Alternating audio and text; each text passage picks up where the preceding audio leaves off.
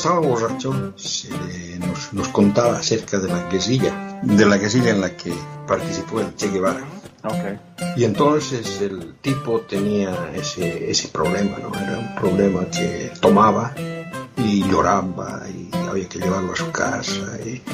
Actually, cuando yo tenía como unos 15 o 16 años que trabajaba ahí, sí había una persona que tenía unos 20 y pico de años que estaba loca por llevarme heredado, pero en ese momento no lo pensaba. Bienvenidos al podcast Cucubano número 346. Este podcast yo creo que es el más esperado de Cucubano, porque este invitado yo lo invité, me parece que fue en el 2019, no sé, hace un montón de años atrás. Eh, y bueno, finalmente llegó aquí al, podcast. Eh, tengo, eh, cuando, cuando yo lo invité al podcast, el podcast lo escuchaban como 30 personas y ahora el hombre es probablemente uno de los podcasts más escuchados de Puerto Rico. Tengo a fabián.com, el famoso Fabián, Fabián Castillo de Esto fue sarcasmo. ¿Cómo estás, Fabián? Todo bien, gracias, gracias por invitarme. O sea, un delay, un delay de, de, invitación y aceptación. Pero Hermano, yo hice, yo hice hasta un cambio en tu, en tu, en tu episodio. Necesito que no jodiera más con la mierda, que dejara de invitarte y decirle a la gente que te, y, que, y, que te invitó. ¿Te, ¿Te acuerdas cuál episodio fue? Tuvo que haber sido los primeros 10, 15, si acaso. Yo creo que yo lo busqué, yo creo que yo lo busqué, déjame ver si, si lo tengo aquí en el teléfono. Yo creo que yo lo busqué cuál era el episodio. Quizá le ponga al final el, el, la intro para que la gente sepa qué estamos hablando. Eh, te voy, así que ya te estoy advirtiendo que voy a coger un pedazo de tu podcast que tiene copyright y lo voy a poner aquí. Bueno, esto fue, cabrón, esto fue en junio 3 del 2019. El, el episodio se llama La Bellaquera del Verano. tremendo, apellido, tremendo apellido, tremendo este nombre de este fucking podcast. Pero eso tiene que haber sido como dos semanas antes, porque eso fue dos semanas después de que yo te había invitado. Eso es cuando todavía tú estabas con Yajaira en el podcast. Imagínate. Claro, literal, al principio. Yo creo que este, literal, yo creo que este es el episodio como 15. No llega al episodio, yo creo que no es el episodio 20. De 20 para abajo tiene que ser. No, este es el, el 17. La Bellacara del Verano es el 17. Yo te invito a que vaya, el 17, como en el 15, como en el episodio 15, una cosa así. No, porque yo me entero de tu podcast porque yo te vi en, en Chente, que estabas uh -huh. contando de una pelea que tuviste en el parking. Eh, que la contaste no, okay. en el episodio de allá, que me imagino que son muchas, ¿verdad? Porque tú, tú parece que en el parking tenías peleas cada dos días. Pero. Tuvo unas cuantas, tuvo unas cuantas. Pero, anyway, yo estoy y yo dije, coño, mano, este podcast es de historia y este tipo tiene historias bien cabronas. Y después me puse a escuchar tu podcast y dije, coño, mano, esto está bien cabrón, déjame invitarlo y te invité. Pero yo, mano, yo, yo lo que pensé cuando, cuando te mandé eso y tú dijiste eso en el podcast, yo dije, fuck, mano, este cabrón es comediante y no tiene sentido del humor, cero sentido del humor, porque yo estaba, lo que estaba jodiendo realmente. Estaba haciendo lo mismo que hizo Chente con, con Chayanne, ¿te acuerdas que Chayanne le hizo, él le hizo un, un video de fiesta en América? Uh -huh. Pues eso mismo, está jodido, que la gente te jodiera para que, para que viniera. By the way, sabrás, sabrás que tengo gente, yo no sé, yo, hay un grupo, yo tengo un grupo de, de la gente que escuchan eh, el podcast en Telegram. Un grupo no de esos, de esos grupos como los de los del ex gobernador, sino okay. de los que, de los que no, no se filtra nada, ¿verdad? Y, y, yo no sé qué fue lo que pasó, que yo dije eso, ¿verdad? Y, y alguien me dijo, ah, mira, chécate, chécate el podcast de Fabián de esta, de esta semana. Y yo, pues yo siempre los bajo y los escucho. Yo los he escuchado todos desde el, desde el principio. Y entonces escucho eso. Y yo, pues nada, yo lo que era que me moría de la risa, ¿verdad? Y entonces este, me, me dice la gente, ah, está cabrón, que sí, que sé yo. Y yo, eh, eso no, eso no, si no quiere venir, hermano, que no venga. Yo no, yo no puedo obligar a la gente a que venga, ¿verdad? Al podcast. No, como que, como que no, no, no es para tanto. Lo que yo recuerdo de eso es que yo me empecé a enterar de que tú querías que yo fuera al podcast por la gente en Twitter. Ah, sí, por la por, gente jodiéndote. Y la gente jodida. Yo estoy, pero Cabrón, yo, yo no pensaba que era tan popular. Pero pregúntame, yo como que pregúntame directamente, porque me tienes ahí jodiendo? Y no sé, en no, ese tiempo. Te, lo que pasó fue que yo te mandé un mensaje por, me parece que fue por Instagram. Ajá. Creo que fue por Instagram. Y, y te lo, se lo mandé a, a Yajaira también, porque yo dije, bueno, si no le llega, le llega a ella. Y yo, entonces... creo que Yajaira, yo creo que a Yajaira le llegó primero. Entonces ya estaba la mía, yo no quiero, porque también era como que, mira, si te puedes conectar a Skype y para ese tiempo hacen para nosotros, Yajaira a mí que ya... Bueno, después de la pandemia todo el mundo, ¿verdad? Pero ahora... Exacto, para ese tiempo un podcast por Skype, pero ¿qué es lo que se? ¿Pero qué es eso? Yo nunca, ¿cómo vamos a hacer? Para nosotros no era como un experimento científico. Cabrón, yo llevo, yo llevo podcasteando desde el 2010 por Skype. Imagínate. Una que la, la, pandemia fue lo que lo hizo como que mainstream. Claro, claro. No, y todo el mundo decía, no, tú no puedes hacer un podcast por, por Skype o por Zoom o por Ovo, por las, ninguna de estas mierdas, porque eso no es impersonal, tú no puedes, mano, las historias que a mí me ha contado la gente aquí, que han estado tan, tan, tan cabronas, y tú dices, mano, o sea, y es, una cuestión, ¿verdad? Por virtual, por la, por todo. Yo, si yo he grabado 10 podcasts en vivo cara a cara, son muchos.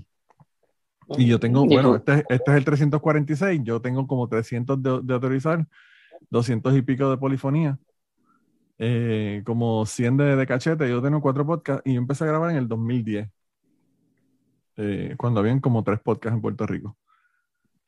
Y, y todo lo he hecho por allá porque estoy en Kentucky, que, que aquí en carajo voy a conseguir en Kentucky yo para que hable conmigo. Y funciona, funciona igual, yo no, yo no encuentro, hay, hay mucha todavía, ahora que la pandemia supuestamente está como que acabándose, uno, se, uno se encuentra con mucha resistencia a hacer podcast virtuales y es como que, pero, ¿por cuál es el problema? yo estuve, yo terminé haciendo podcast remoto como, como un año y pico con, con, con mi cojo, con Cassandra. Claro, con Cassandra. Ella, estaba en Texas y yo todavía estaba en Puerto Rico y ya no se me cayó un canto, yo no entiendo por qué la gente lo que pasa es que yo creo que la gente piensa que si tú conoces a la persona es, mucho mejor, y obviamente es claro, porque si conoces a la persona, pues obviamente es mucho mejor porque tiene la confianza, qué sé yo.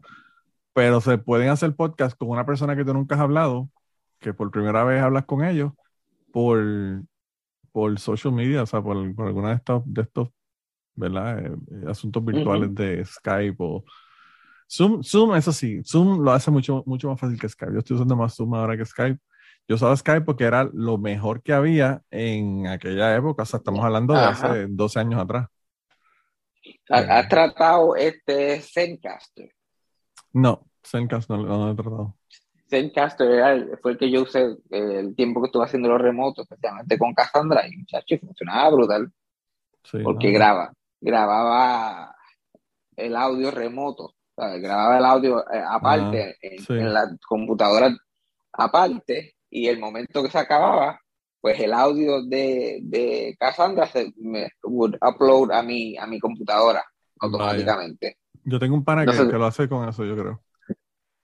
Y vería bien brutal porque se escuchaba, la mayoría de las veces que no había problemas técnicos y pendejas, se escuchaba como si estuviéramos los, dos en el mismo sitio. Sí, sí, porque está grabando los dos audios eh, aparte. Sí. Y no hay que sinquear los audios porque los audios estaban ahí, like, duraban lo mismo y toda la pendeja. No, yo, yo hubo un momento, mano, que yo lo grababa por teléfono en, en llamada eh, de la cantidad de personas que fueran, tres, dos, cuatro, lo que fueran.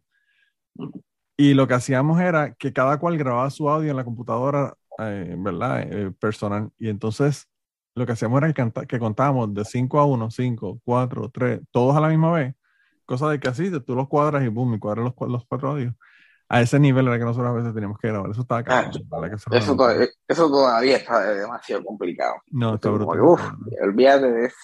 Pero esta gente de Zoom lo hace súper fácil y te lo graba en dos canales, que es la ventaja, que es la ventaja que, que, yo le veía a Skype. Porque, pues, Skype realmente, si tú tienes un pejo ladrando mientras una persona está callada, pues se lo puedes quitar y no hay problema. Yo que soy maniático con los ruidos y eso. Pues, tú sabes. Eh, pero mira, loco, la razón realmente desde el origen que yo te quería invitar Número uno, para que la gente conociera tu podcast, porque me gustaba mucho desde el principio.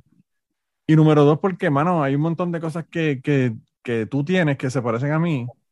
Entre ellas, la, la, obsesión con los viejos y con los programas viejos y con los actores, ¿verdad? Eh, eh, eh, algo así tipo Gilbert Gottfried, ¿verdad? Que, que tenía esa obsesión con las películas viejas y toda esta pendeja.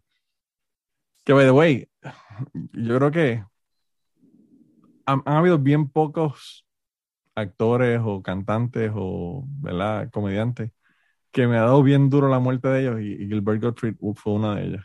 Y tú ibas para, un, para, un show de él, ¿verdad? Sí, el que se canceló porque estaba en el hospital y pues se murió. creo que esa, la misma semana que se supone que fuera el show, porque murió o algo así. ¿Qué cojones? No, eso fue devastador, devastador. Yo, yo, no había, yo no había sentido la muerte de un artista tanto en años probablemente desde que se murió Robin Williams, que fue también súper sorpresivo. Robin Williams también fue otro que a mí me dio bien duro. A mí me dio bien duro también la muerte de Greg Giraldo, el mm. comediante. porque, man, eso fue, una sobredosis y de verdad que yo no me lo esperaba. Y Greg Giraldo a mí me encantaba cuando estaba en, en el programa de, de este, de Colin Quinn. Eh, yo me acuerdo de él en, los en los Rose. En los Rose. Él, en los Rose. él era el, verdadero roaster. El tipo está cabrón. La gente le dice Rose, Rose Master a Rose Master General, ¿verdad? A, a Jeff Ross. A Jeff Ross, pero en mi opinión, yo creo que no hay nadie que fuera mejor que, Greg Giraldo. No, literal, Greg Giraldo era el, el, mejor. Lo que pasa que yo creo que Greg Giraldo siempre tenía expectativas de hacer otras cosas. Él no quería ser encajado como el tipo de los Rose. No, no. Y Jeff Ross como que no tenía mucha dirección que coger. y, él, ha seguido con eso, o sea que está, eso, básicamente Bumping Mics que hizo recientemente, eso es un roast y el montón de roast que él ha hecho haciendo roast de celebridades, este, ¿verdad? Que Gilbert sí, incluso hizo de Hitler, cabrón. Sí, él, él, sí lo cogió como, como, como, su, como su cosa, como su parte de su, de su imagen, el roast. Y también como empezó también, él, él es el, el yo creo que el último comediante que, que, es, que es relativamente joven todavía, que, que tiene esa conexión con el Friars Club, y que roast, y que participó en esos rows con esos viejos de antes. Y que los conoce, los conoció a todos allá, claro. Ajá, que conoció a los Milton Berle, ciertos viejos que ya tenían noventa y pico cuando él era un chamaquito. Sí. Entonces, como esa última conexión, era bien amigo de Gilbert también, terminó estando ahí dándole la mano casi a Gilbert en el hospital. Sí, yo vi el, el, el posté una foto de él en el, en el funeral y yo como que, wow, a mí de verdad no sé, no sé si es que ahora yo tengo hijos y, de verdad que me duele muchísimo por los hijos de él, porque man, ese hombre se veía que amaba a esos hijos de una manera, de una manera brutal. Y yo no me imagino cómo pueden estar esos dos pobres niños. Y yo le, y, y, le yo pienso que le faltaba mucho por hacer, como que la, nadie le dio el, nadie le dio el crédito que se merecía en vida. Él va a ser de esa gente que después, ahora que se murió, la gente va a seguir hablando de él, los tributos la gente lo que habla de Gilbert Gottfried realmente es, el, shock value, ¿verdad? Que pues, ha sido un chiste fuera de lugar, tú sabes. El, chiste que más a mí me chocó fue el de que él estaba hablando de uno de los, de los miembros de The Amazon de Papas. que, que ese tipo tuvo una relación larguísima con su hija, incestuosa, ¿verdad? Y entonces él, él, dice, yo no puedo ni hacer de que mi hija ni que me agaje la mano cuando voy a cruzar la calle y este cabrón se lo está metiendo a la hija. y, él decía, yo no quiero tener sexo con mi hija, pero por lo menos quiero que sepa que la casa de Barbie, que no gratis, no fue. tipo, de verdad, yo vi un show de que él hizo ese chiste y se levantaron como cinco personas y se fueron para el carajo.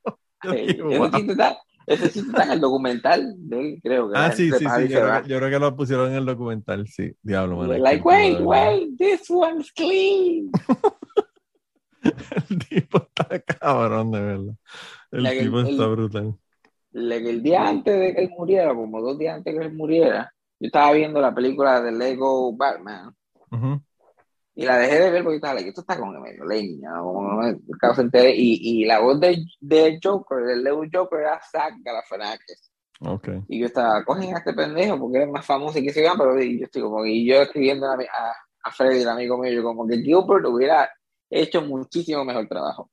Ah, no, Gilbert tenía que ser el, el, Lego Joker, porque nadie le da el Lego Joker. Yo like peleando con, con él por texto y como que al otro día se murió. yo estaba involucrado y escuchaba su podcast todos los días en el trabajo. Ese era mi podcast. Todos los días en el trabajo yo escuchaba ese podcast. Yo literalmente lo escuché a él toda la noche. Llegué del trabajo, me acosté a dormir, me levanté y se había muerto. Pero fue una cosa tan shock. Yo tenía como cinco episodios atrasados del podcast de él, porque yo también los escuchaba todos. Y todavía los tengo ahí. No he podido sentarme a escucharlos. Los tengo ahí como para en un momento. Ah, el, último estudio que grabaron, que, tengo entendido que, cuando, que tan pronto él grabó esa última entrevista con Brenda Vaccaro, horas después lo tuvieron que llevar al hospital de emergencia y nunca salió. Wow. Sí, eso fue como que su último día de vida normal. Él entrevistó a Brenda Vaccaro, que lo dividieron en dos episodios.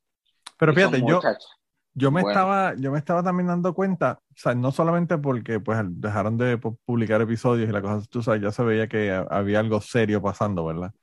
sea, no, no, estaban, no era que no estaban publicando episodios, es que estaban publicando episodios repetidos.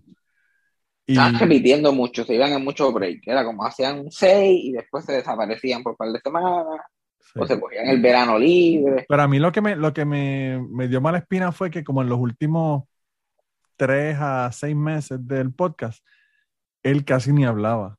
Frank Santopadre era, era más el que hablaba y Gilbert casi nada, casi nada. Y, eso no es la naturaleza de Gilbert, porque Gilbert, tú sabes que él hablaba un montón eh, al principio del, del, podcast, tú sabes. Pero también hay un montón de episodios de él que salían en el podcast de, de Penn Gillette, que a mí me gustaba mucho cuando él estaba allá. Fue que yo descubrí que el tipo era, iba a ser tremendo podcaster y cuando vi que tenía el podcast fue que empecé a escucharlo. Eh, pero sí, sí, me dio bien duro, bien duro. Y, en el caso de, de, Greg Giraldo, yo me entero por The Daily Show. Yo estoy viendo The Daily Show en mi cumpleaños en el año 2010, el septiembre 29. Y termino de ver el Daily Show. Y generalmente, yo no sé qué pasa, pero generalmente yo, ah, la última parte, el Moment of Zen, yo nunca lo escuchaba, la última parte del, del, del, del episodio. Y yo no sé por qué, lo dejé corriendo ahí. Y cuando veo eh, decía, this show is dedicated to Greg Giraldo y la fecha de nacimiento y de muerte. Y yo como que vete pa'l carajo. Y así fue que me enteré yo que se había muerto ese tipo. Yo me acuerdo cuando él se murió, pero estaba en high school todavía, esto como que no estaba prestando mucha atención. Era un fucking nene. Pero recuerdo. Yo me enteré, yo me enteré que George Carlin se murió por el Moment of Zen de The Daily Show. También, también. Pero yo no, pero yo, yo no estaba claro en quién era George Carlin en ese momento. Desde el 2008 yo estaba en octavo, séptimo, octavo grado. Mira que se, a mí se, me ofendieron un par de gente aquí. Yo hablé de George Carlin el otro día y se me encabronaron dos o tres. Me mandaron mensajes. Te escuché, te escuché. The estás completamente equivocado. Te escuché hablando de George Carlin. Estás, Mira, completamente equivocado y lo podemos discutir aquí a la lo, lo, que pasa es que yo pensé que la, la pelea que vamos a tener es por, porque, porque me, me, pusiste de cambio en tu episodio y me dijiste que dejara de joder y va a ser ahora por George Carlin la pelea. No, yo, a mí me gusta George Carlin, me encanta. Lo que pasa es que el problema de George Carlin es que a mí de reírme a carcajadas no me río. George Carlin me hace pensar más que reírme. Y los temas que trata son tan frustrantes en ocasiones, como el aborto, como, eh, qué sé yo, todas las cosas que, pasan en, la cultura en los Estados Unidos, que me encabronan. Entonces, yo no, yo no, ¿sabes? No, no puedo ir a un show de comedia encabronar, ¿me entiendes? Eh, el asunto del aborto, mano, o sea, como tú dijiste en el episodio de la semana pasada, no hay nadie que haya hecho un argumento más claro sobre el argumento del, del aborto. Es como el argumento de las armas, en mi opinión, yo creo que nadie ha hecho un argumento más claro que Jim Jeffries, que hizo como 10 minutos hablando de las armas y, y me pareció genial. Pero, pues a mí, George Carlin me hace más pensar que reírme. Eso, eso fue lo que quise decir, ¿verdad? Para aclarar no solamente para ti, sino para todo el mundo de gente que me mandó mensajes de odio. Porque George Carlin es como un dios en la comedia. Pero yo pienso, yo pienso que es bien gracioso. La idea es difícil hacer a, a, gente reír con esos temas y él lo logra hasta cierto punto. A mí, uno de los. yo, yo, pienso, yo, yo, pienso que ningún comediante probablemente pudiera hacerlo a ese nivel pero él siempre te podía sacar aunque sea una o dos carcajas con esos temas. Pero es verdad, porque si tú ves hasta sus propios este, especiales de stand-up, se convierten mucho en aplaudir. no, hay mucha risa involuntaria, mucho, oye, es verdad, como que como es más un rally que un show de stand-up. Sí, yo, yo, por ejemplo, a mí, a mí me encanta Joey Díaz. A mí me encanta Miss Pat. A mí me gusta más la comedia burda, a pesar de que la critico tanto, ¿verdad? La comedia escatológica. Porque no hay nada más escatológico que fucking Joey Díaz. Y, y qué sé yo, gente como eh, Jim Norton. Jim Norton me encanta, a pesar de que es un pendejo, pero el tipo, yo lo conocí en, el, en un show que hizo en Nashville y de verdad que el tipo es un mojón de ser humano. Pero la comedia me encanta, su comedia me encanta, de verdad que está brutal. Pero yo pienso que la, la, la marca de un buen comediante es eh, lo que le pasa a George Carlin, que tú puedes escuchar una, una, cosa de él 10 años, 15 años después y está vigente. Eh, pero si, lo, si nos ponemos con ese estándar, son bien pocos los comediantes son bien pocos, que, tienen ese tipo de relevancia. Like, ¿qué, otro comediante podemos decir que tiene? Mira, mano, o sea, Louis Black, por ejemplo, a mí Louis Black me encanta, tremendo comediante, pero habla de tantas cosas políticas del momento que tú la escuchas seis años después y está hablando de George Bush y tú como que, pues ya, George Bush se fue para el carajo, ¿entiendes? Ya como que, o sea, ya como que no tiene esa relevancia. Sin embargo, una persona, a pesar de que estaba hablando de él y de cosas personales, una persona como Richard Pryor, tú la escuchas ahora y te mueres de la risa porque pues, son cosas de la vida, ¿entiendes? Son cosas que, que pues, self-deprecating, cosas pendejas que le pasan a uno, tú sabes. Y, y pues. Pero, Sin embargo, Richard Pryor no es tan relevante como Josh Carlin. No, no, a nivel, a nivel social no, realmente no es tan relevante. Y yo como que, y, nace como que relevante en el mainstream. Like, George Carlin trending todavía de vez en cuando en Twitter como, como si existiera todavía, el hombre lleva 15 años muerto. Digo, también lo que pasa es que su hija se ha encargado de que eso, eso sea de esa manera.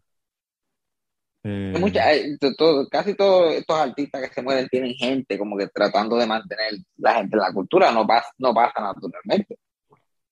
Sí, Este tipo, sus rutinas parecen que, que, que la hicieron hoy, porque él terminó como que predecía, él veía para dónde iba toda esta conducta, todo este estilo americano de cómo ver las cosas y todo eso, él, veía claramente a la dirección que nos íbamos. Y él lo tomaba exagerado, él lo hacía exagerado. Como que dice, si seguimos este paso, vamos a terminar así. Y estamos en ese nivel de ridículo ya.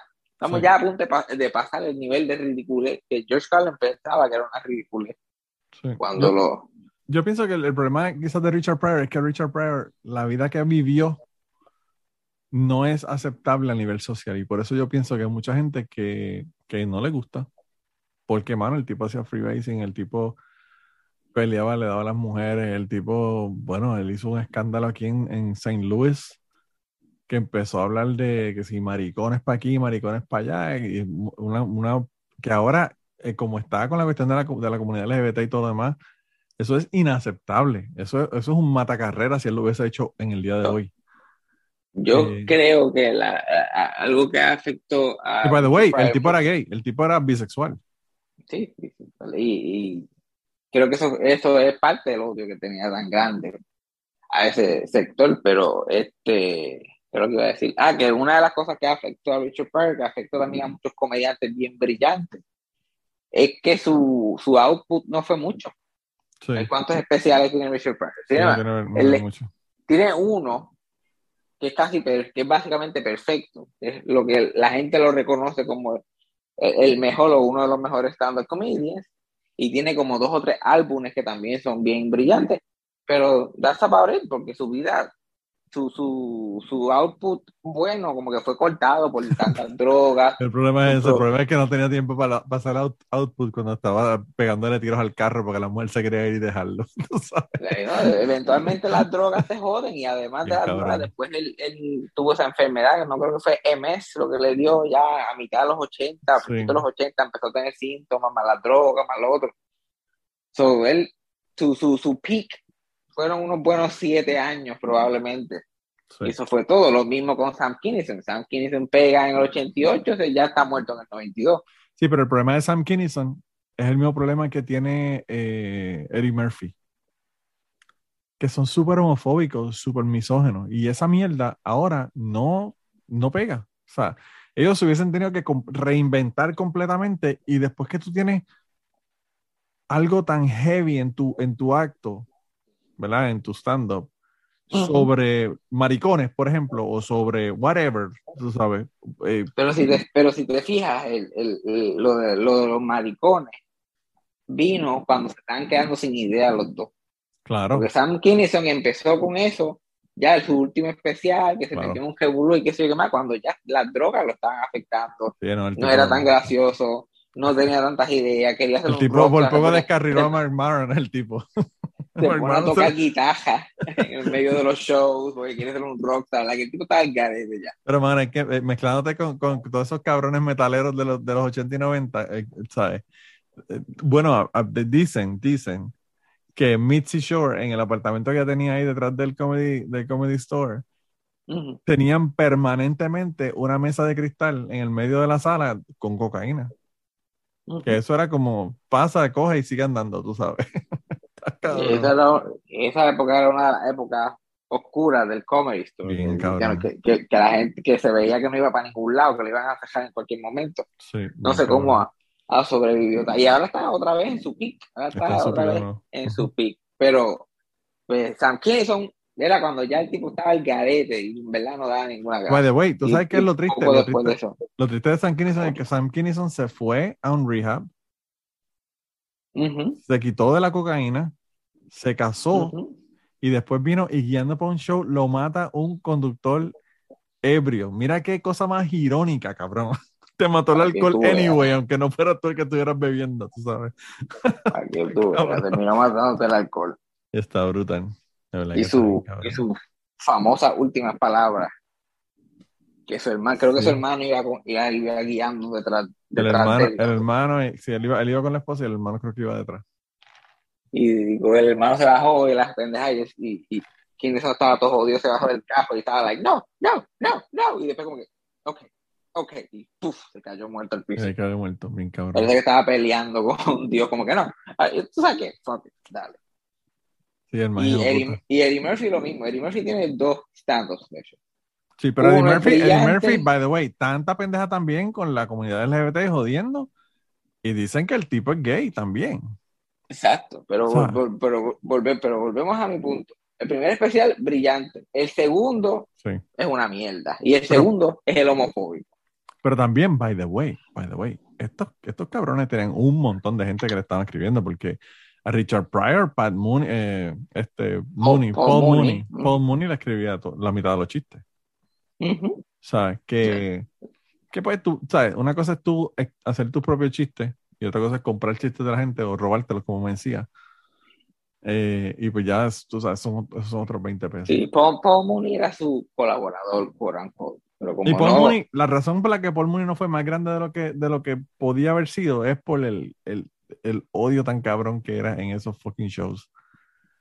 Era un, un, una, una diatriba.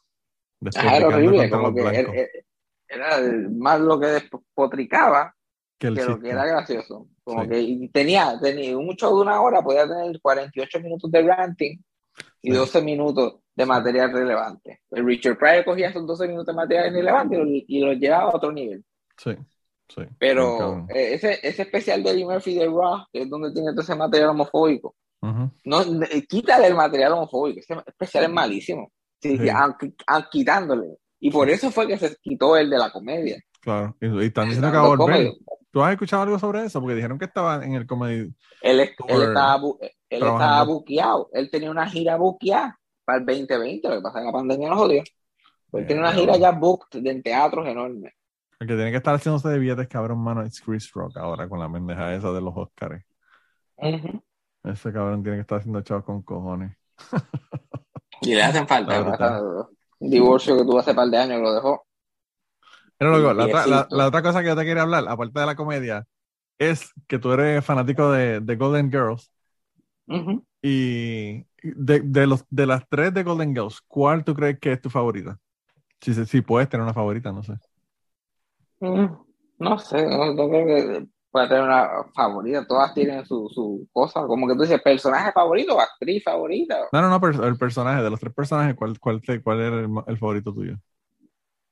A mí, más que me, lo más que me hacían reír era el personaje de Dorothy, que lo hacía B. Arthur, era la sarcástica. Sí. Y la mamá, el personaje de la mamá de ella, que también disparaba de la baqueta. De no, estaba bien cabrón. B. Arthur, B. Arthur, tú sabes que B. Arthur se, se fue encojonada de un, de un Rose, ¿verdad?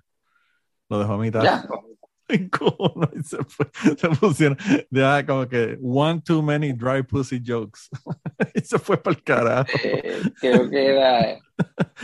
¿Cuál fue el chico? Era algo de, de, de, que Jeff Ross dijo algo de que.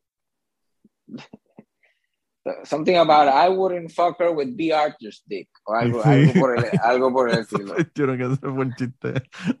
ese fue el chiste que, que odió. Y tú, sabes que, y, tú, y tú sabes que ese, ese Rose de Pamela Anderson es, la, es el, el, último public appearance de B. Arthur. Sí. Ya no hizo más nada después de eso. Después de eso creo que porque, y lo hizo, y ella no, ella no está ni en el day, ella no se sienta, ella solamente entra, lee cosas, de, lee pedazos del libro de Pamela Anderson en el estilo de ella y se va para el carajo. Y creo que es porque le ofrecieron como que 200 mil pesos para, una, para una caridad de animales. Porque eso es lo que hace, Comedy Central hacía eso mucho para conseguir gente. Sí, sí, le Como que Alex, Rose y nosotros le damos un paquetón de chavos para, para una for the charity of your choice. Que por cierto, porque Pamela Anderson lo hizo también, porque ella también era eh, vegana y pro este, animales y toda esta pendeja.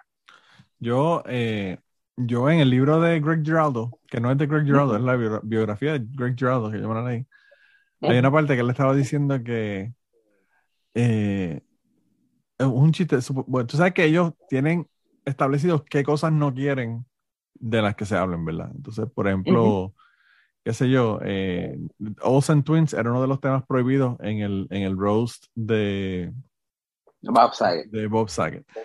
Pues en, el roast de, de John Rivers, el tema prohibido era la hija. Ya no quería que hicieran chistes de la hija, ¿verdad? Y entonces, este, eh, en ese roast, dijo Greg Giraldo que que, John Rivers era como Michael Jackson, que se parecían, porque los dos se habían ido, se habían hecho una cirugía para parecer una vieja, una vieja con la cara pegada, eh, no sé qué, qué, otra cosa, y después hizo, y después le dijo, and both of them uh, raised a, chimp, raised a chimp. y dicen, Dicen que tuvieron que parar el show bien cabrón, como 10 minutos, y Melissa Rivers hizo un escándalo cabrón porque no quería que pusieran eso. Y al fin y al cabo terminaron no poniéndolo en el show, pero, eso fue uno de los chistes que hizo Greg Giraldo en el roast de, de John Rivers. ¿Qué show? Porque, yo, porque eso, eso, más que ser un chiste sobre la hija de John Rivers, es como un buen chiste. no es ni tan personal hacia ella, hay que decirlo, de, de verdad de verdad que yo piensa que, tú eres un chimp, like, en serio, no, no, es ni eso, es que el chiste está gracioso, no da más. Le quedó cabrón. Le quedó, yo, y es que yo leía eso, yo lloré de la risa cuando estaba leyendo el libro, cuando, cuando me interesó, porque eso yo no lo sabía, eso yo me lo enteré en el libro ese de... A mí me hacen ese chiste, yo me río. No, man, y no, no, no, estoy pensando, ay, Dios mío, creo yo alguien piensa que soy un mono.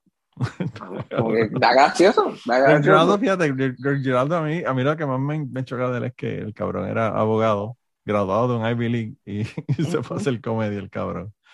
Ah, hay, que estar, hay que estar entregado a la comedia para hacer una cosa como esa. Mira, loco, pero. A, mí, eh, el, el, beat, porque mucha gente habla de los pros de Greg Giraldo, pero su material, como que yo, yo pienso tantas veces en chistes de él de sustando. Sí, sí. a veces yo estoy simplemente bañándome pensando en cualquier estupidez y de momento yo escucho en mi mente, yo, maneca, Yo, you got, you yo. Cabrón, con mi esposa trabaja una, una muchacha que es Mónica. Y ella me la fue a presentar, cabrón. Y lo primero que se me ocurrió fue esa fucking. Y yo me empiezo a reír como un anormal, solo. Y tuve que decirle, ¿por qué es que yo me estaba riendo cuando ella me dijo, This is Mónica, my coworker? Y yo me metí para el carajo. Y le dije, a la muchacha no le hizo nada de gracia, nada de gracia. Ya. es que no, no, no, tiene ni sentido casi. Una cara fuera de contexto. No, pero yo le hice el chiste, yo le hice el chiste de, lo que dijo Greg Giraldo y aún así no, no, le pareció muy gracioso, sobre todo por el nombre de ella, pero pues, ¿qué, qué te voy a decir? Eh, a mí me, no sé si a ti te pasa que líneas específicas de, de stand-up quedan en la mente toda la vida. Como esa una. que, yo no me acuerdo ni el cero, básicamente, pero yo siempre me acuerdo de, esa, esa, línea.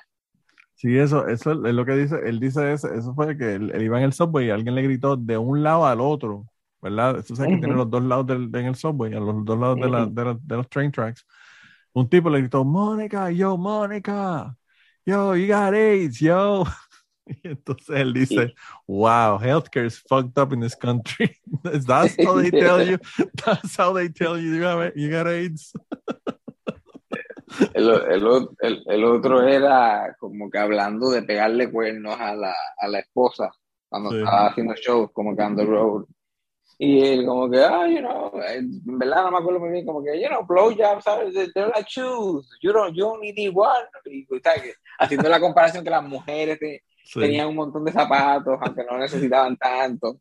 Y yo como que imagínate que tú estás en tu cuarto de hotel después de un show y llegan un montón de zapatos a tu cuarto. Ahí tú no lo vas a aceptar dos o tres de vez en cuando. Claro, tienes que aceptarlo. También eso, eso, también, a mí el, que me, el que, me, que, pienso en eso todo el tiempo. El que me gustaba también era el que decía Death by Chocolate, ¿verdad? Que, que decía que, que, que esta, este, en los Estados Unidos la gente come tanto que trivializan la muerte y te dicen Death by Chocolate. Do you have some space for Death by Chocolate? Está cabrón. Mira, loco, pero una, una cosa que a mí me encanta de tu podcast es que te hablas de tu familia. Y, y la razón por la que te digo que tu vida y mi vida se parecen es porque tú, los dos tenemos una familia que están bien locos por el carajo. Eh, mis tías, yo tengo una tía que está bien loca y me recuerda que tus abuelas, tú sabes, son ese, esa, esa figura, ¿verdad? Fuerte, ese, ese fundamento, esa columna vertebral, ¿verdad? De la familia. Eh, y mis tías son así, by the way, ahora acabo de llegar de, Puerto Rico de verla. Y mi tía, hay una de ellas que tiene demencia y no se acuerda de mí. Entonces le decía a mi otra tía, le decía, ¿quién es el gordito ese? Y ella dice, es Manolo, chicos, es Manolo. Ah, Manolo, wow, wow, aumento de peso un montón, aumento de peso un montón. Y a los cinco minutos volví a preguntar, ¿y quién es el gordito ahí? Pero mi tía, mi tía era maestra, loco. Mi tía daba primer grado toda su vida. Ella, después que terminó de, que se retiró de maestra, se fue a trabajar en un, un colegio privado, a trabajar con, con niños que tenían eh, problemas de aprendizaje y ese tipo de cosas, ¿verdad? Y, y es de estas mujeres que son, son bien súper problemáticas. Mi tía peleaba donde quiera, peleaba, peleó una vez en la, en la, nosotros una vez íbamos a llevar unos pavos para que los asaran en la panadería, porque era demasiado grande para ponerlos en el horno de la casa.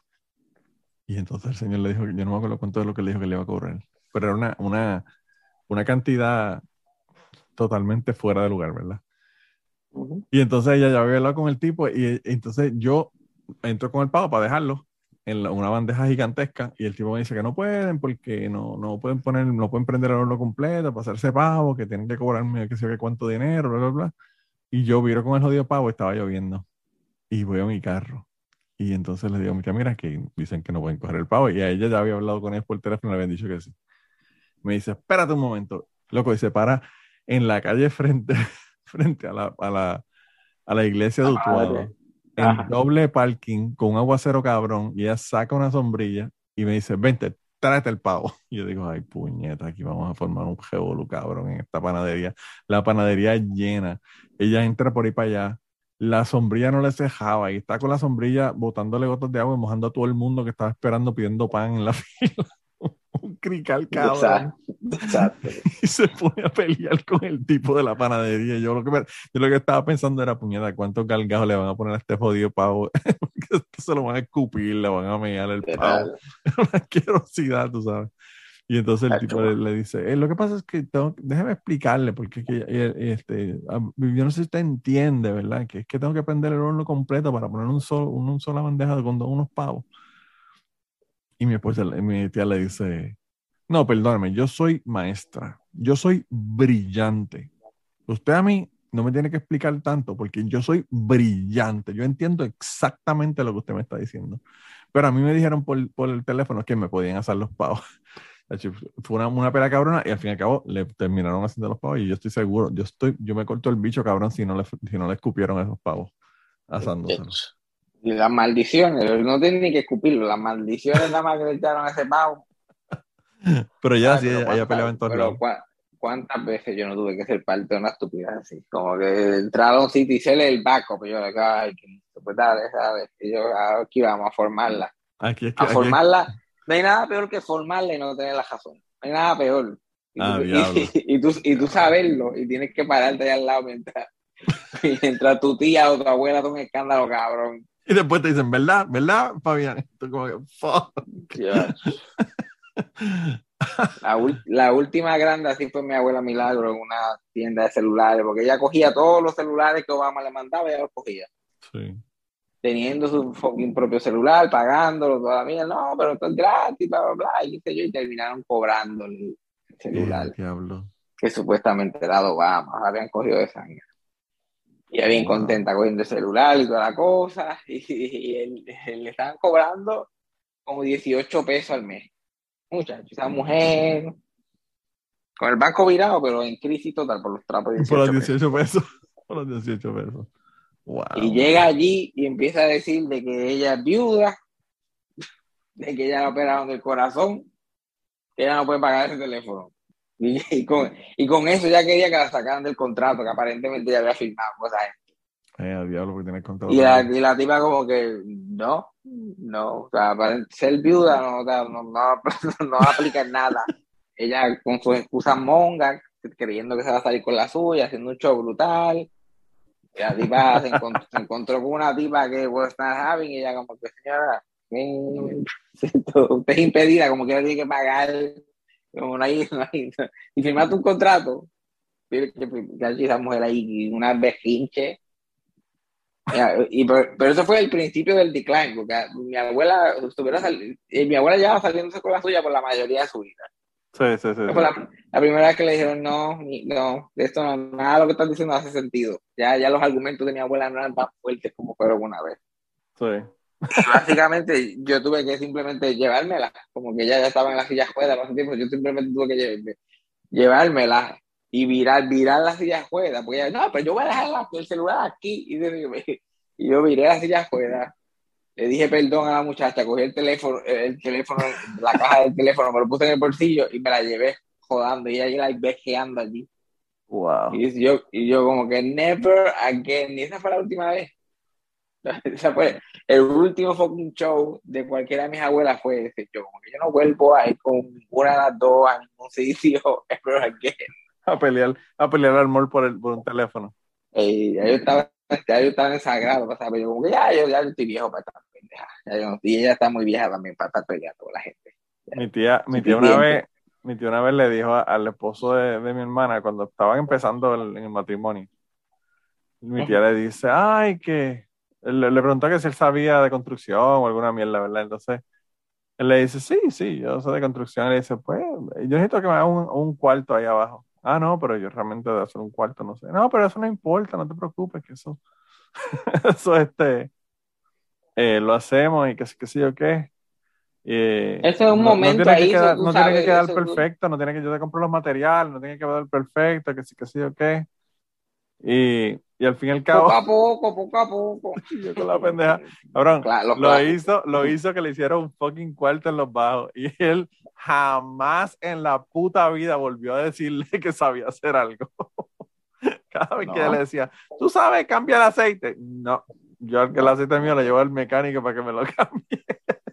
Porque él sabía que si yo decía que sí se jodía y le, le iban a empezar a, le iban a empezar a hacer que, que empezaran a reparar pendejadas y a, y a, no, o sea, como que tú, tú, tú, sabes hacer sándwich. Sí, me hago un sándwichito tú una vez en cuando. Mira, me puedes hornear como tres bollos de pan porque tengo una actividad de, de 0 a 100. Está cabrón, está bien cabrón, está bien cabrón de verdad. Eh, pues no, pero mi tía, mi, mi, tía a esa hora mismo es la que tiene demencia. Mi tía una vez, mi tía una vez, yo le conté aquí mil veces en el podcast, pero mi tía una vez por poco pelea con unos chamacos en escuela intermedia. Yo estaba en escuela intermedia. Yo estaba en una banda que tocábamos, tocábamos metal. Y ella por poco y pelea con un chamaquito que estaba detrás de ella, un, niño, básicamente. Porque estaba diciendo que el baterista no sabía tocar bien y el baterista era yo. y ella era mi tía, tú sabes, se viró y le dijo, ¿y tú sabes tocar? ¿Tú tocas algo? Y le dijo, no. Y dice, pues si tú no sabes tocar, no hables un carajo porque estás no se critica, pero ahí tenía, tenía mucha razón ahí. Lo puso como, ahí lo puso como chupa, mano. El pobre muchacho, bendito. Lo, lo, menos que se imaginaba era que la señora que estaba frente a él era la tía del, del baterista. y él hablando mierda, bien cabrón.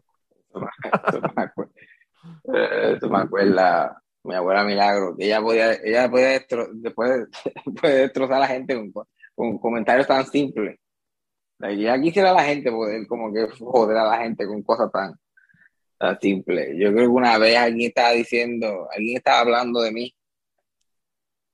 Y yo, qué sé yo, qué de mi apariencia. Y mi abuela solamente le dice a la persona, como tú eres tan lindo. Y yo no sé por qué eso afecta tanto psicológicamente a la gente. Eso no es, no le dijo ninguna mala palabra, no le insultó directamente. Pero qué fácil ella con decirle, como tú eres tan linda y, la persona queda shaken. destruye, le, destruye la, la, la, la, confianza en sí mismo para el resto de su vida. Toda, la autoestima destruida con tres palabras. Lo que, son, lo que son las frases, como tú eres tan lindo y este, no, ella jura que acaba. Ella jura que acaba. No, tú juras, no, tú como juras que acaba. Ah, la, gente, la gente se queda shaken, dudan su, su, existencia completa.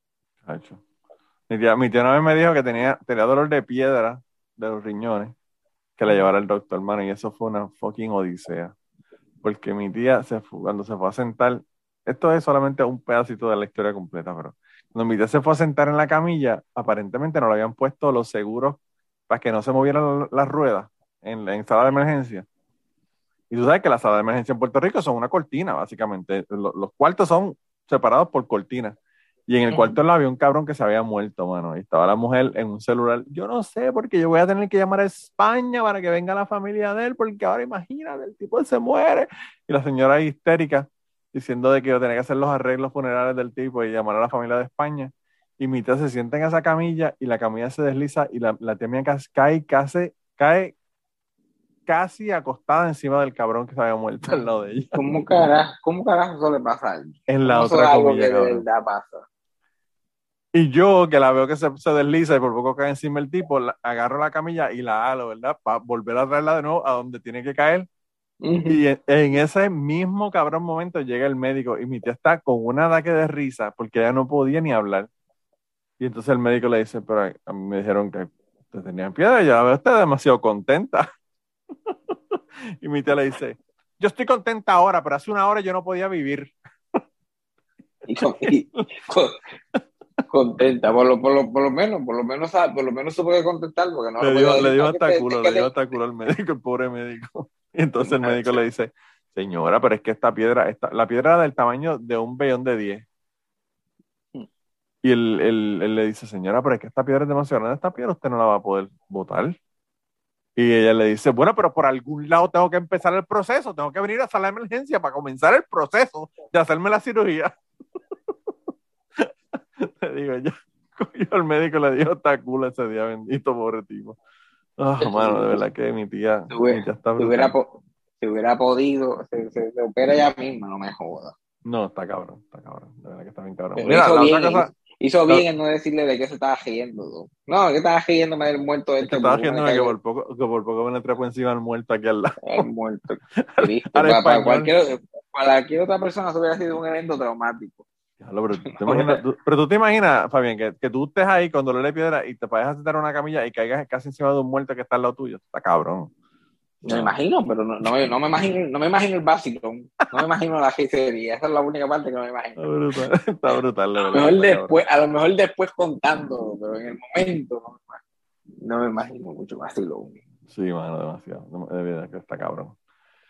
Mira, la otra cosa que te iba a decir es que en el episodio pasado del podcast estabas hablando de Camilo Sesto. ni me acordaba si se había muerto.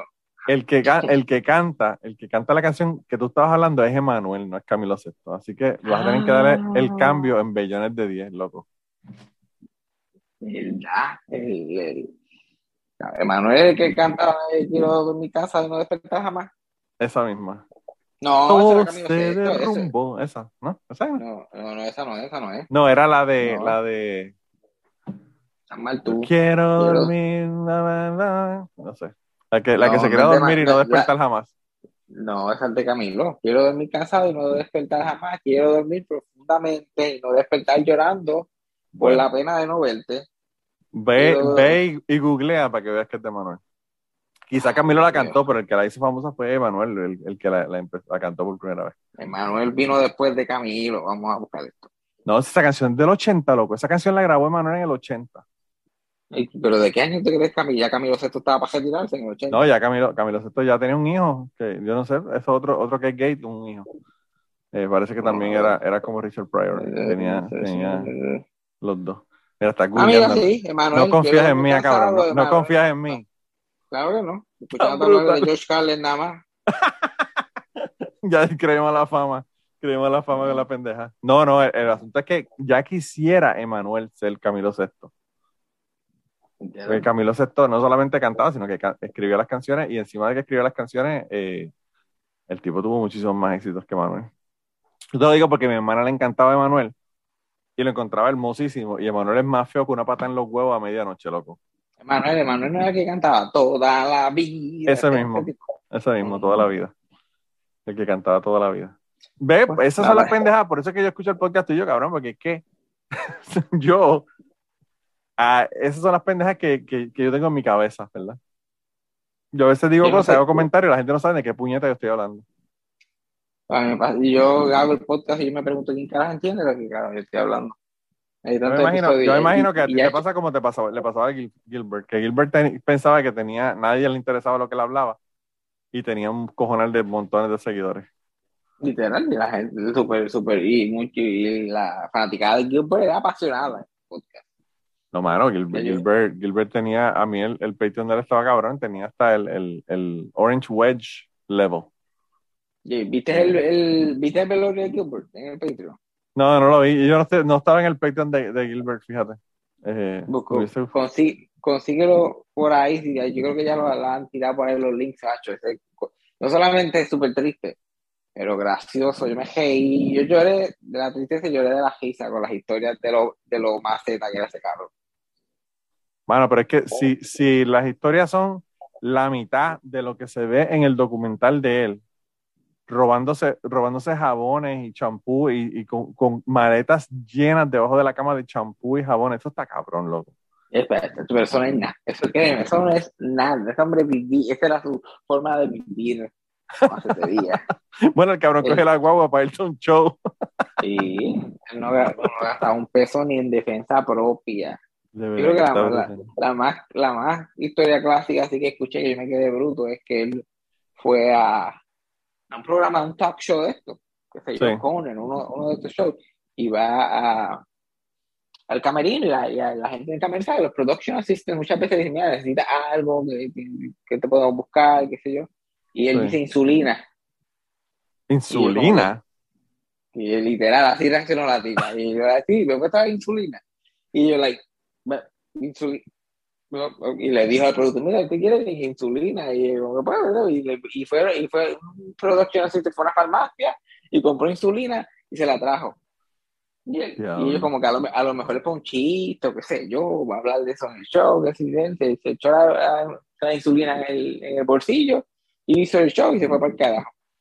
Resulta va a ser que la mamá le había dicho a él él iba a ver a su tía y la mamá le dijo, antes de, ir, cuando vaya a ver a tu tía, trae la insulina que necesita porque ella era diabética. Eh, diablo. Y la mamá se lo dijo como que para que lo comprara, porque la tía no tenía el seguro para comprar. Y él ya había salido en, en Aladdin, en Beverly Hills Cop 2 y cuánta mierda, entonces él tenía chavo para comprar la insulina. Y lo que hizo es que la cacheteó de un show. Ese era el nivel de ese cabrón. Él también era famoso por ir a los shows sin jopa like, con jopa dos, dos jodidas. Like, yo, like, él fue a grabar un, un, y, y llevársela. Y llevárselo. Él fue al, al, al y se la llevaba. Ya, like, en el documental, tú lo ves, si tú lo ves en el show de Arsenio Hall, en Arsenio Hall Show en los 80 en YouTube, siempre lo vas a ver vestido un poquito como Arsenio Hall, like, con ese estilito. Sí, era que se compraba la ropa así, que él llegaba allí con una camisa que... manchada y con un wow. gaseado. Y le dicen, truco, y así le daban la, y él se quedaba con la copa. Y, la, y en el documental sale la copa esa noventosa del sitio Hall todavía en su closet. Yo estaba hablando con, con, con, alguien el otro día, estábamos hablando de comedia, de la comedia en Puerto Rico, y, y alguien me dijo que no, no sabía que Marcano se había copiado de Arsenio Hall. Y yo como que, mano, claro que sí, el show de Marcano completo era una copia bien cabrona del, del show de Arsenio Hall. Marcano se ha copiado a todo el mundo. Bueno, eso claro, eso no, él, no es el único, ¿verdad? Pero cuando cuando, cuando Conan empezó, que tenía él, él, tenía un segmento que ponía un, un, green screen detrás de él y él, se, y, le, y él cogía un guía en el escritorio y él se ponía a guiar como, si el escritorio fuera un cajo y guiar y, para, y pasaban diferentes cosas. Sí. Con el green screen, qué sé yo qué más. Y Marcano empezó a hacer también la como si eso tuviera algo que ver con el estilo de Marcano. Marcaron qué suerte con un green screen. No, y solamente usaba el escritorio más que pasar el, el escritorio que guía, que no, que no hacía ni sentido. Porque con el tallito el tiempo en el escritorio, eso es como que, ah, yo estoy tanto tiempo en el escritorio que lo uso de caja, whatever. Es un poquito más natural que marcando, decir, ah, vamos a mi famoso escritorio que yo siempre uso. Wow. Se sienta en él y empieza a hacer esa mierda. Y cuando, lo, cuando una de las veces que trató de volver a la televisión, hizo básicamente Real Time with Bill Maher. Oh, lo hizo en, en WIPR. No me acuerdo ni cómo se llamaba este show, pero era básicamente el programa de Bill Maher. Ya, pero eso tiene que haber sido después que yo me fui porque, porque eso yo nunca lo vi. eso fue, eso fue 2010 por ahí. ah, sí, yo, yo, lo que pasa es que yo aquí desde el 2002, yo en Kentucky. Sí, sí, eso fue, eso fue bien tarde. Ya, y, y, y, entonces no conseguían gente, eso era real time con Bill Maher, y literalmente entrevistaba a Tabín Pumarejo, Eddie Miró. Pumarejo, Tabín Pumarejo que tú le decías, tú le decías te voy a dar tres pesos y el tipo parecía. ¿Entiendes? ¿Sabes que ese tipo era propagandista médico, verdad? Sí, toda su vida. él, él, vivía cómodamente porque era propagandista médico, no porque era Tabín Pumarejo. No, no porque era, claro. No porque era Trabajó 40, 40, años como propagandista médico y se retiró de eso. Mi tía, mi tía lo conocía a, Tabín Pumarejo, eran bien amigos de mi tía. Eh, y el tipo era igualito que el tipo era en, en, el show, era en persona, o sea, el, el, no era un personaje realmente, ese era él. Ese era el secreto. Yo, aquí donde tú me ves, yo pienso que también Pumarejo era uno de los genios cómicos originales que ha tenido Puerto Rico. Sí, el tipo está brutal. El tipo está brutal. El tipo realmente era, estábamos hablando de gente que se copia, realmente era original y era el mismo y, era natural. Yo soy un big, big Tabín Pumarejo. O sea, yo todavía me pongo a ver clips. Ojalá hubieran más en YouTube de Tabín Pumarejo. Ese segmentito en el show de las 12. Yo no, me lo perdía. No, y el tipo, el tipo hacía, hacía lo que podía con la música también, el tipo cantaba y toda la pendeja. Que... Ah, el tipo muy buen cantante. Esa, era parte del game, esa era parte del game. Pero era, yo pero era tan gracioso. hay muchos cantantes buenos en Puerto Rico. Ah, fíjate, lo que pasa es que es, bien difícil, o sea, tú planificas comedia y hacer stand-up, pues la planificas y toda la pendeja, pero el, el, tú tener el wit de sacarte las cosas de la manga cuando tú estás haciendo crowd work, que es básicamente lo que él hacía porque él iba al público, hablaba con la gente, en base a lo que le decían, él sacaba un chiste, le sacaba punta a lo que la gente estaba diciendo. Eso es, es otro nivel, ¿verdad? De, de, de, tú ser tan rápido, de poder sacarle esos chistes ahí de, la nada, ¿verdad? Y hacerlo tan natural, estás ahí como que ya fluyendo. Sí, el, fluyendo. el tipo era mejor de animador que Dimiro. ah, no, yo, yo lo hubiese visto a él mil veces más que mejor que, que Edimiro. Edimiro era demasiado uptight, ¿verdad? Sí, demasiado y demasiado falso, pero notaba la distancia que no quería estar ahí la, mayoría de las veces. La risa, la risa esa fake que tenía. Ay, Dios mío. Mira, loco, pero tú estás aquí, tú estás aquí porque tú tienes un show este fin de semana. Cuéntame de tu show. show. Sé que estás en Florida porque vas de camino, vas en peregrinaje porque los viajes ahora, estamos hablando antes del, del episodio de que los viajes son un peregrinaje, la peregrinación de Bayoán. de uno tener que bregar con la línea aérea, ¿verdad? Es un fucking sí, o sea, yo ya, no, ya yo no confío, porque va, de, a Texas a Puerto Rico normalmente van a coger dos aviones. Yo no los quiero coger el mismo día porque eso me, trae mala leche. a mí me cancelaron, ahora cuando yo regresaba, me, cancelaron uno de los dos vuelos, así que me jodí como quiera y tuve que venir el día después. No, la mierda es que si tú, si tú, por ejemplo, tienes que llegar para un show específicamente el próximo día, una mierda así, te jodes, loco. Ay, está cabrón. Yo, este, estoy, primero vine aquí a Florida, voy a estar aquí unos días porque mi hermano se gradúa en estos días, o voy a la graduación. Y después voy para Puerto Rico y voy a tener los dos shows en, en Punto Fijo, que es allí en, en el Bellas Artes Santurce, que es como un café teatro. Y el show se llama Eso fue Salcamo, el stand-up. Bien original el título, igual que el podcast. No, pero, pero es un brand, o sea, es el brand, es tu brand. Exacto, es el branding y como y por alguna razón siempre me he fijado que en Puerto Rico le ponen un nombre bien mierda y después abajo le ponen el stand-up. Yo como que pues yo, necesito, yo necesito matarme mucho. como te estaban diciendo en el podcast este tuyo, cuando tuviste a, a este a René Monclova, ¿verdad? Y a, y a Titi Cristi. A Titi Cristi, yo le Titi Cristi porque soy de, de, la época de Sunshine's Café. Eh, que te, que te estaban diciendo que, que tenía alguien que era un experto en hacer nombres este, que fueran de doble sentido. Tú le decías cuál era el concepto y, él, y te decían cuál era el nombre en doble sentido. Horrible. Esos títulos, literalmente obras clásicas. Tienes que poner los nombres cafres para venderlas. Sí. Mira, entonces vas a tener dos shows este fin de semana. Es viernes y sábado, sí, las taquillas están en PR Tickets. Y es básicamente un buen show. Si eres fan del podcast, es bueno porque va a haber muchas cosas del podcast, pero también mezclado con el material de stand-up, que a lo mejor mucha gente que me ha escuchado el podcast no ha llegado todavía a verme haciendo stand-up. O no ha visto todo mi material, porque llevo años de tanto material que he acumulado. Yo he visto, yo he visto pedazos, pedacitos, pero imagínate, yo no estaba en Puerto Rico. Yo si, si yo estuviera en Puerto Rico, mano, de verdad que un lugar, por ejemplo, como el, el fallecido Celebrate, Puerto Rico, yo me lo hubiese pasado todos los fines de semana ahí, porque de verdad que eh, era un taller bien cabrón para comediantes en Puerto Rico. Y ahora hay otro, ¿verdad? ahí fue que yo empecé en Celebrate, pero en verdad los que hay ahora no, no le llegan a los tubillos a Celebrate.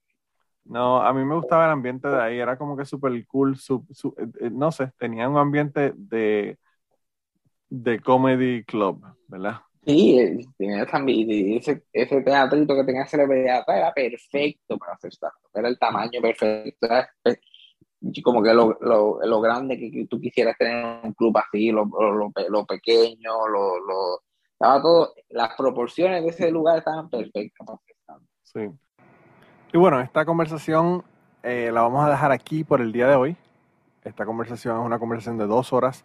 Así que la semana que viene vamos a tener de nuevo eh, a Fabián en la segunda parte de este episodio. Y nada, le recordamos de nuevo que el hombre va a estar haciendo dos shows este fin de semana. Así que vayan a la descripción del episodio y le dan clic y ahí directamente van al enlace para comprar los boletos si están en Puerto Rico. Así que nada, eh, espero que hayan disfrutado esta parte de la conversación y no se pierdan la segunda parte que viene la semana que viene.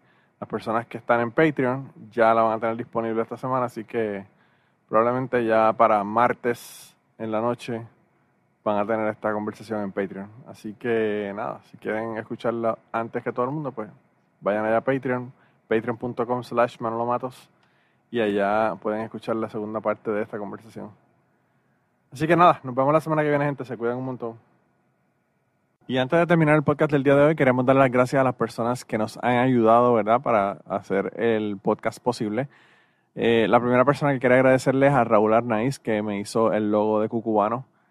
Eh, Raúl Arnaiz lo consiguen en patreon.com slash Raúl Arnaiz y allá pueden ver sus trabajos. Realmente Raúl es tremendo artista. Y además de eso, la canción del podcast la canta Maida Belén con Rafi Lina en la guitarra y Kike Domenech en el 4. Queremos darle las gracias también a ellos por permitirnos utilizar la canción para el podcast. Además de eso, a mí me consigues en patreon.com slash Manolo Matos o me consigues en Twitter como Manolo Matos y el podcast lo consigues como Cucubano Pod. Así que por allá nos puedes enviar mensajes, nos puedes decir eh, que nos quieres contar historias, te puedes autoinvitar a participar en el podcast. Siempre estamos buscando invitados nuevos que tengan historias interesantes, así que no, no dudes en llamarnos si tienes una historia que nos quieres contar. Y nada, espero que pasen una semana increíble y nos vemos prontito.